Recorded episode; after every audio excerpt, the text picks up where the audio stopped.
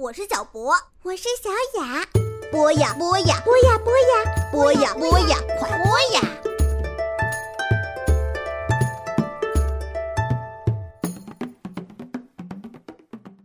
小朋友们，欢迎来到播呀 FM。下面请小朋友们收听由卫东为您播讲的《圣诞颂歌》，作者是查尔斯·狄更斯。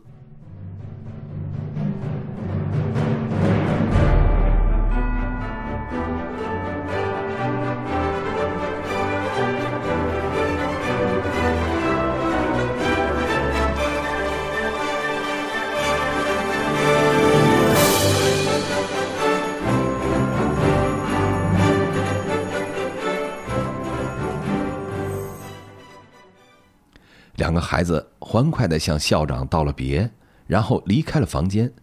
他们登上了四轮马车，驱车经由花园，高高兴兴离开了。当马车穿街而过的时候，车辆和马蹄溅起阵阵水花。他一直很虚弱，那个幽灵说：“不过，小凡有一个博大的胸怀。”的确如此，他真的拥有一个博大的胸怀。斯格鲁奇大声喊道：“您说的对，对此我没有任何异议，我的幽灵。她是作为一个女人而死的，我想她有孩子，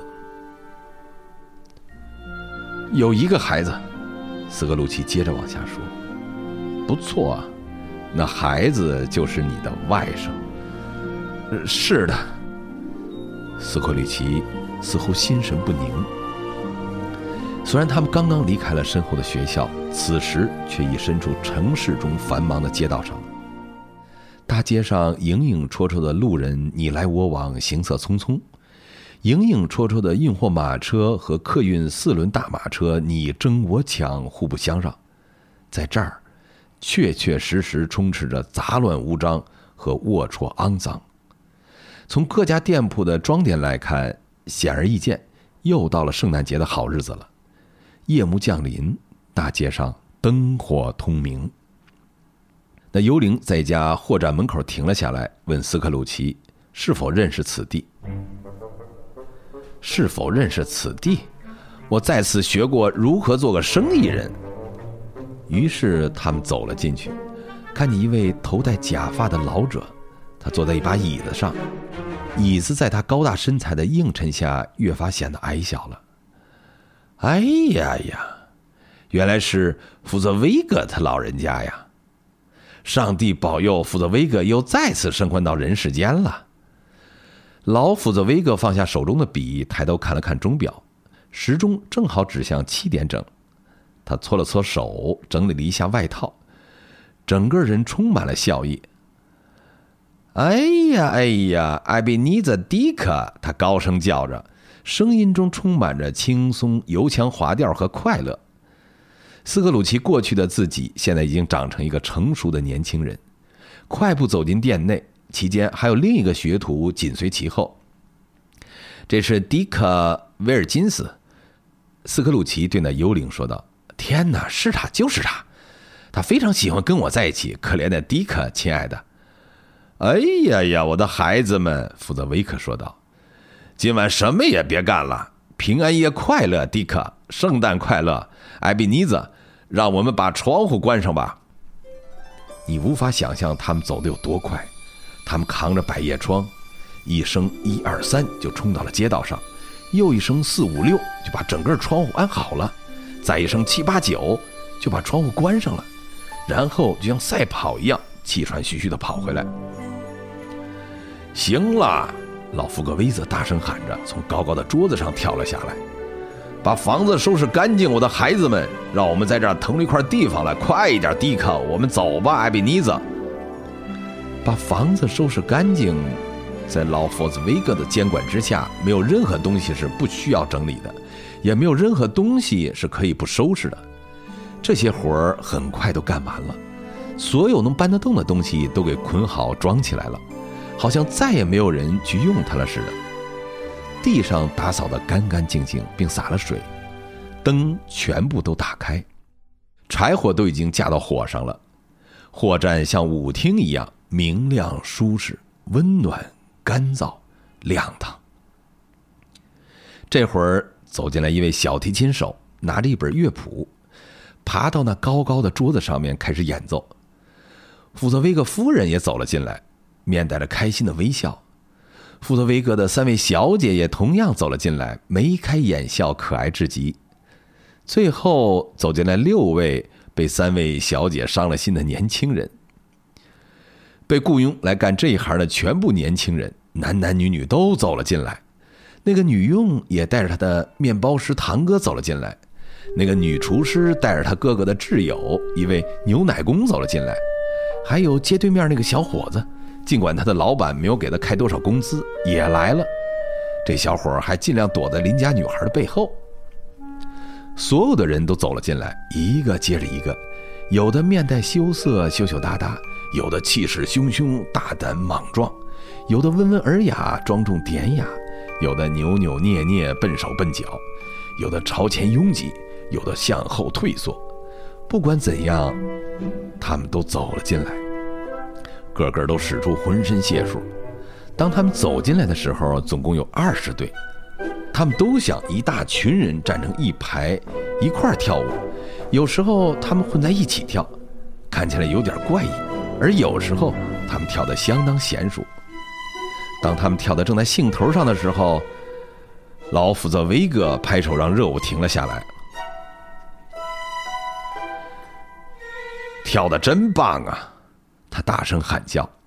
那位小提琴手把他发着的脸伸到一盆水里面去浸泡。他没有休息，而是继续演奏。虽然此时还没有人跳舞。接下来又是不停的跳舞，还有蛋糕、饮料、一大块牛肉、一大片鱼肉、馅儿饼和好多的啤酒。晚饭之后，夜晚最美妙的时刻到来了。此时此刻，小提琴手开始演奏一首特别流行的歌曲。这时候，老福兹威格和福兹威格太太开始跳舞，他们也是舞场上最佳的搭档。他们比所有的年轻人都跳得好，他们是那种跳舞比走路更在行的人。即便跳舞的人数再增加一倍，老福兹威格还是比他们表现的出色。福兹威格太太也毫不逊色。就福泽威格太太而言，她和福泽威格一样，也是一位很出色的舞蹈家。福泽威格夫妇的双腿似乎发出一道漂亮的亮光，这亮光把舞场的每个角落照得亮如月光一样。你大概不会猜到接下来他们会做什么吧？当老福泽威格和福泽威格太太结束跳舞的时候，福泽威格高高跃起，然后潇洒落地。当钟表敲响十一点钟的时候，宴会结束了。斧子威格先生和斧子威格太太各自站在门口一侧，在客人们离开的时候，分别与他们一一握手道别，祝愿他们圣诞节快乐。当所有人都告辞之后，只剩下了两个学徒，斧子威格先生和斧子威格太太对他们俩也都一视同仁，同等对待。就这样。欢快悦耳的声音渐渐消失，孩子们都上床睡觉了。床在店铺后面一个隐秘的地方。在整个这段时间里，斯克鲁奇特别兴奋激动，他的身心和灵魂已经深深的和年轻时候的自己融为一体。他想起了每一件事，他回忆起了所有的事情，他享受着这一切。突然。他心中燃起一股莫名其妙的怒火，直到现在，当从前的自己和迪克欢快愉悦的神色突变时，他才想起那幽灵，意识到他正目不转睛地注视着他，而他头上的亮光依旧清晰明亮。让这些傻子感到愉快，似乎很容易。那幽灵说道：“容易。”幽灵指了指正在称赞负责威格的那两名学徒，怎么？难道不是吗？这个宴会他只不过花了微不足道的一点儿钱，怎么就能享有如此高的赞誉呢？您这话怎么说的？斯格鲁奇略带温怒地说：“这会儿他倒更像年轻时候的自己，而不像年老时候的自己。话不能这么说，幽灵。老夫子威格有权让我们高兴或者不高兴，让我们工作感到轻松或者沉重，让我们享受欢乐后遭受痛苦。他的权利流露于一言一行，流露于一点一滴，加都加不完，数也数不清。他带给我们的幸福，如同物质财富一样有价值。斯克鲁奇感觉到那幽灵正凝视着他的目光，于是便住了嘴。怎么回事？幽灵问道。什么事都没有啊。有事吧？是不是？那幽灵不停的追问。没有。此刻我特别想对我的那名员工说说点什么，仅此而已。当年轻的斯克鲁奇说晚安的时候，他把灯调暗了一些。斯克鲁奇和幽灵又一次并肩的站在了空旷的野外。我的时间不多了，幽灵说：“快一点儿。”这话并非是说给斯克鲁奇听的，也不是说给他能看到的任何人听的。然而，所有事情在刹那间却发生了变化。斯克鲁奇又看见了自己，他现在又年长了一些，变成了一个年轻人。虽然他的脸上还没有深深的皱纹和斑痕，却有了贪婪的印记，目光中充满了欲望和贪婪的神色。这一切都表明，对金钱的热衷已经在他的心中生根发芽，不断滋生的自私之树已经依稀可见。这次他并不孤单，而是坐在一位穿黑色礼服的漂亮女孩身旁。这女孩的眼里噙满了泪水，这泪水在过去的圣诞幽灵那道亮光的照射下，闪闪发光，晶莹剔透。这无关紧要，这女孩轻声说：“对你而言微不足道，因为别的东西已经替代了我。以后如果这些东西能使你感到快乐和安逸，就像我想努力做到的那样，我就没有任何伤心的理由了。”什么东西替代了你？你所崇拜和钟爱的金钱呢？荒唐！你尝过贫穷的艰难滋味吗？我想变富有又有什么罪？你对这个世界有太多的恐惧。女孩以一种温和的口气说道：“你把其他所有的希望都融入到变富这个唯一的抱负之中。”我已经亲眼目睹了你那些高尚的志向日渐破灭，唯有你的贪婪一息尚存。那又怎么样？斯克鲁奇为自己辩驳道：“我已经变得聪明睿智，难道不是吗？但唯一不变的是，依旧爱你的那颗心呢。”女孩摇了摇头：“难道不是吗？我们已经交往很久了。”那时候我们都很穷，但那时候我们是那么的快乐。直到后来一切都变了，通过艰辛的工作，我们完全能改善我们的生活境况，拥有世俗眼里的物质财富。不过你变了，当你拥有这一切的时候，你却变成了另外一个人。我那时候只不过是个孩子而已。斯克鲁奇很不耐烦的说道：“在你的内心深处。”你也知道自己已经变了，这一点我深信不疑。昔日那些使我们心心相印的事物，如今已经无法再让我们幸福快乐。昔日将永不再来。现在你我二人心分两处，我实在不想说。多少次我都不自觉地想起这事儿，不过我已经考虑过了，该是你离开我的时候了。斯克鲁奇有点急了。我要求过你让我离开吗？言语之中没有，从来没有。那么在什么地方我说过吗？斯克鲁奇继续问道。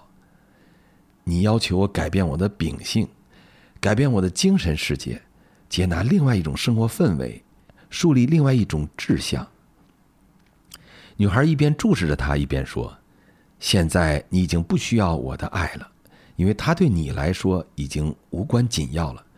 假如多年前当时的我们没有确定恋爱关系的话，告诉我，你现在是否会追求我，并想尽一切办法娶我。你一定不会的。你不应该这么想。即便他不同意那个女孩的说法，但他心里仍然明白这是事实。如果可以不这么想的话，我该多高兴啊！女孩接着说：“天知道，当我了解这一实经后，我知道我的想法一定会很强烈，我无法忘怀。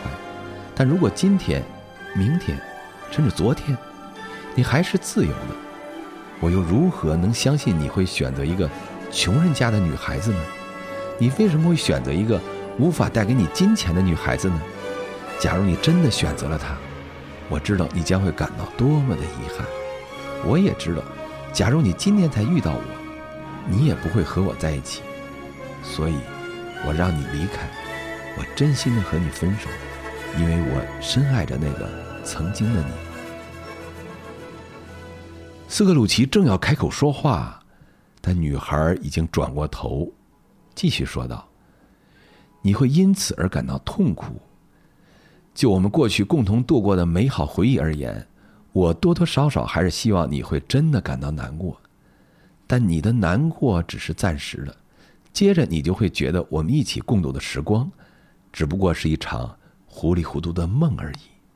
你已经选定了自己的生活，祝愿你幸福快乐吧。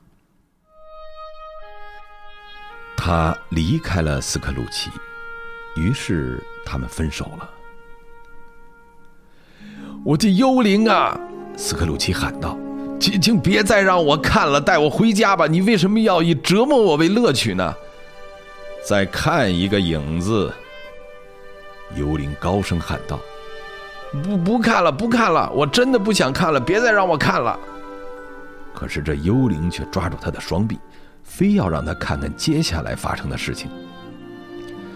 他们又来到了另外一个地方，一间房子里。这房子并不是很大，也不是很漂亮，但是充满了温馨舒适。在靠近冬日炉火的旁边，坐着一位漂亮的小女孩，她长得特别像刚才已经离开斯克鲁奇的那位年轻姑娘。斯克鲁奇一看到坐在小姑娘对面那稍微上了年纪的妇女，马上就意识到这小姑娘是他的女儿。房间里吵闹声特别大。因为有很多孩子在那儿嬉笑打闹，斯克鲁奇想数却数不清，他们四处乱跑，不停的喊着、跳着、玩着，吵闹至极。不过好像没有任何人在意，相反，那位妈妈和女儿开怀大笑，特别享受着场面。女儿也开始和孩子们一起玩耍，孩子们和她打闹，玩得很开心。他们用手臂搂抱着她的腰，戏弄她。就在这时候，一阵敲门声响起，所有的孩子立即一股脑的跑向门口去迎接他们的爸爸。爸爸是和另外一个人一起回家的，这个人给孩子们带来了圣诞玩具和礼物。于是孩子们高声欢呼，开始在这个可怜的、毫无防备的人身旁跳了起来。孩子们爬上椅子，把手伸进他的口袋里，从纸袋里拽出糖果和玩具，然后紧紧抱住他的脖子，用小拳头敲击着他的后背，用他那小脚使劲踢打他的双腿。每打开一个包裹，他们都会惊奇和快乐的叫喊。突然，有人高喊：“小宝宝把洋娃娃的煎锅吞到肚子里去了。”他们看见过小宝宝把洋娃娃的煎锅放到嘴里，然后就不见了。那才叫快乐。当他们在别处找到煎锅的时候，每一个人都放心了。那才叫快乐，才叫幸福啊！他们无法描述自己有多么幸福快乐。这种场面持续了很长一段时间，孩子们终于安静下来了，又恢复了平静。那天晚上很晚的时候，他们才去睡觉。这时，斯克鲁奇在一旁观察的比以往更仔细了。那位父亲与女儿以及他的妈妈都一起坐了下来。女儿天真的依偎在爸爸的身旁。此时此刻，斯克鲁奇才意识到，这个优雅、特别、有意思的小姑娘，或许该喊自己一声“爸爸”，而不是这个男人。因为他是整个寒冬变得像阳光明媚的春天一样温暖。一想到这儿，斯克鲁奇的心情变得越发沉重了。亲爱的，今天下午我看见了你的一位好朋友。那丈夫面带微笑转向妻子说道：“是谁呀？”妻子问道。“你猜猜看呢？”“这我怎么能猜得到呢？”妻子笑着说道。丈夫也跟着笑了。“是斯克鲁奇先生呗？”“让你猜着了，还真是斯克鲁奇。我从他办公室的窗前经过，窗户开着，我看见他在房子里点了一支蜡烛。我还听说他的伙伴快要死了，而他一个人孤零零的坐在那儿。”我相信今后他会一个人，形影孤单、孤苦伶仃的生活在这个世上。幽灵啊！这时候，斯克鲁奇带着哭腔说：“请您带我离开此地吧。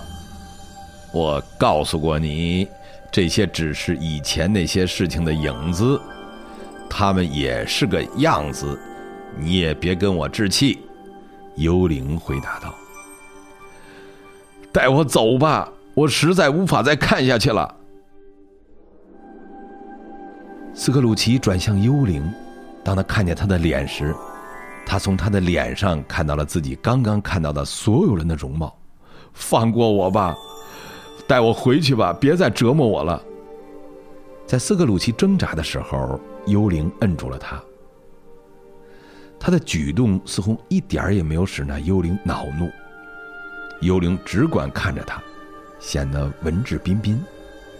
此时，斯克鲁奇看见幽灵的亮光燃烧的更亮、更旺了。他知道，是这灯光为他再现了所有的这些事情。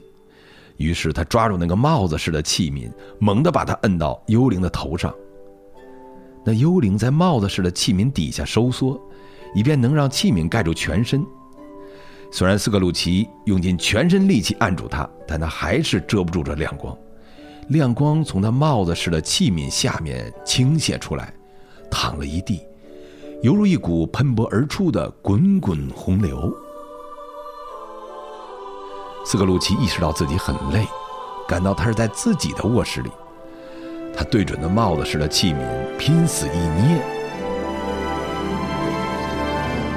然后他松开了手，一到床上便倒头酣睡。